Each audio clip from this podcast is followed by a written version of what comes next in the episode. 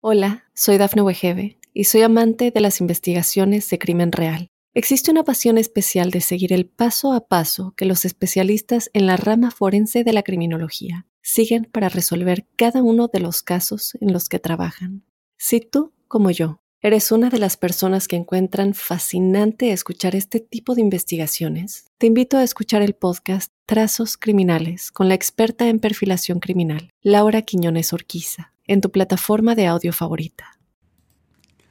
Para los escorpiones, un saludo muy muy especial a la luz de este mes de septiembre. Quería comentarles que hay un planeta de gran estima, el cual eh, generalmente se demora un mes y medio en cada signo. Pero ocurre que ahora te está demorando como siete meses. ¿Por qué? Porque está retrógrado. ¿Quién es ese? Marte. Su influencia es de gran estima y sobre todo para los escorpiones porque es el segundo regente del signo.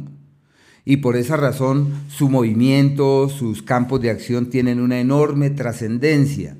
Y quería contarles que este astro eh, avanza por un escenario que en su seno lleva muchas complejidades Afortunadamente nacieron bajo el signo del cambio profundo y de la conciencia, porque es como si el universo concurriera en la dirección de quienes se transforman y de quienes cambian profundamente sus vidas y quienes a sus vidas también les dan una lectura inusitada y totalmente distinta al pasado. Se le llama recomenzando la vida y retomando el aliento, generando nuevas dinámicas, alimentando otro tipo de prioridades. Eh, y hay que tener mucho cuidado con las crisis. Y como nacieron como, con este signo que en la astrología se llama aquel de la metamorfosis profunda y del cambio de piel, pues ahora están exactamente en ese escenario como si la vida concurriera en la dirección de quienes dicen definitivamente voy a empezar mi vida de ceros, definitivamente le voy a dar a mi vida una nueva lectura y ahí andan en ese largo proceso eh, la salud de mucho cuidado porque avanza por el eje de los malestares que se agravan. Hay que cuidar miembros superiores, las clavículas, los brazos, los hombros, el manguito rotador. Hay que hacer ejercicio sin excederse. Ojo, al ir al gimnasio a ponerse a cargar cosas muy pesadas o simplemente en la vida cotidiana, a, a sobreentrenar, a exigirle en demasía al organismo porque simplemente puede resentirse, se requiere de mucho cuidado con las vértebras cervicales, los hombros en su conjunto, un tiempo muy tenso. Y en lo laboral es el periodo de la transición donde todas sus rutinas se trastocan, cambian, se renuevan y donde se hace imperioso generar una nueva dinámica vital personal y darle también a la vida una lectura inusitada y totalmente distinta a aquella de tiempos precedentes. Es simplemente el tiempo de mirar distinto, de pensar de otra forma y de abrigar otro tipo de motivaciones sobre la vida, el sentido de la vida, el valor de la vida. Bueno, en esa disposición evolutiva, cualquier técnica que utilicen para sentir el oasis de lo que significa vivir les funciona. Es el tiempo de la conciencia, de la magia, de la transformación, del despertar. Así que hay que retomar todas las disciplinas ocultas, mágicas, místicas, religiosas que les sirvan y ponerlas en práctica porque llegó la hora del cambio real. Eh, ojo con los viajes, existen ciertos niveles de accidentalidad, así que se necesita de prudencia en ese ámbito. También medir la palabra.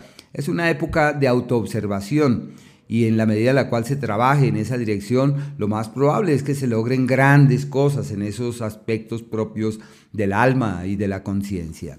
El planeta Venus proviene del mes precedente de un espacio eh, que refuerza todo aquello que ofrenda una visibilidad y una notoriedad.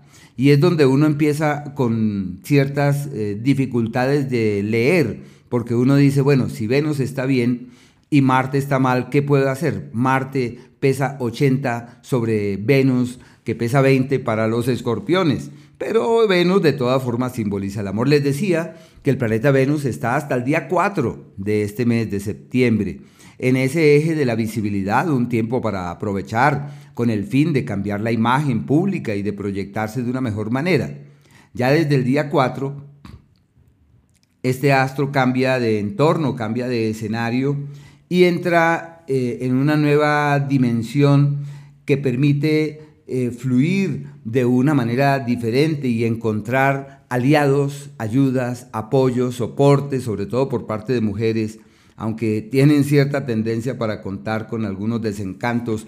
Pero bueno, ahí hay aliados, hay ayudas, hay que tocar puertas, hay que entender que la palanca más importante es la que sale de lo profundo del corazón y hay que permitir que esa palanca sea como esa fuente inspiradora del hacer.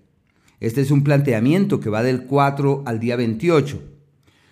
Y a partir de ese día, del 28, ese astro entra en un sector de amores ocultos, cosa que no les es difícil ni ajena, de una época en donde las emociones y los sentimientos se tornan enrarecidos y es necesario fluir de manera inspirada ante ese planteamiento, cuyos campos de acción obviamente se extienden ya para el siguiente mes. Pero desde ahí empieza ese cambio y, y considero que vale la pena mirarlo con, eh, cautela y con mesura. Ojo con el azúcar, con la alimentación, colocarnos límites. El sol, este es el mes histórico eh, por motivo del desplazamiento, mirando las cosas desde la Tierra como es natural, se desplaza por el eje que representa las bendiciones y las soluciones.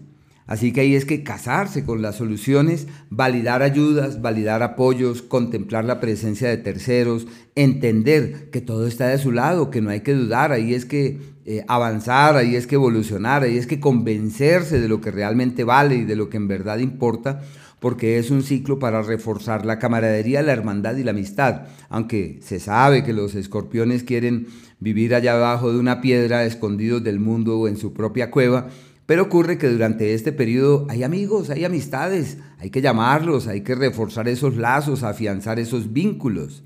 Desde el día 22 cambia de escenario y entra en el eje mm, de las crisis, de los contratiempos, de los embates. En lo profesional hay mucho cuestionamiento. Pensaría que es el tiempo donde pueden darse cuenta que no es, cómo no es, cómo no son las cosas, cómo no deben ser las cosas, hacia dónde no vale la pena orientar los pasos y hacia dónde sí tiene sentido hacerlo.